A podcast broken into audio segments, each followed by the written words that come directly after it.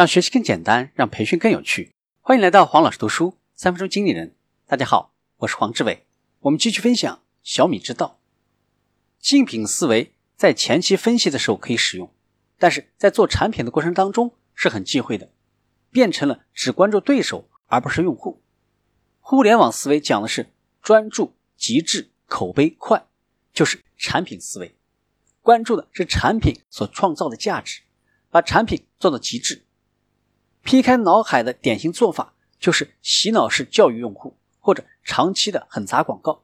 最极端的例子就是保健品，而潜入脑海则是口碑推荐，让用户参与进来。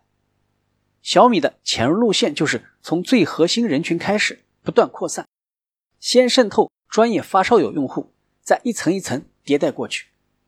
在产品功能方面也是渗透潜入，比如米优用户的感知。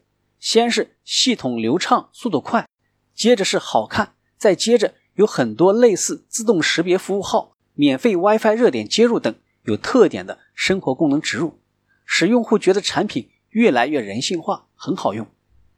先做忠诚度，再做知名度。小米做品牌的路径就是一开始只专注忠诚度，通过口碑传播不断的强化这一过程，到了足够的量级之后。才投入去做知名度。对于一个品牌，知名度意味着能让用户听见，美誉度意味着走到了用户身边，而忠诚度则代表已在用户心里。所谓的粉丝文化，就是看你的品牌有多少忠诚的用户。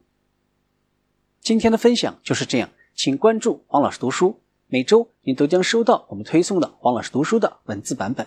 给我三分钟，还你一个精彩。我们下期见。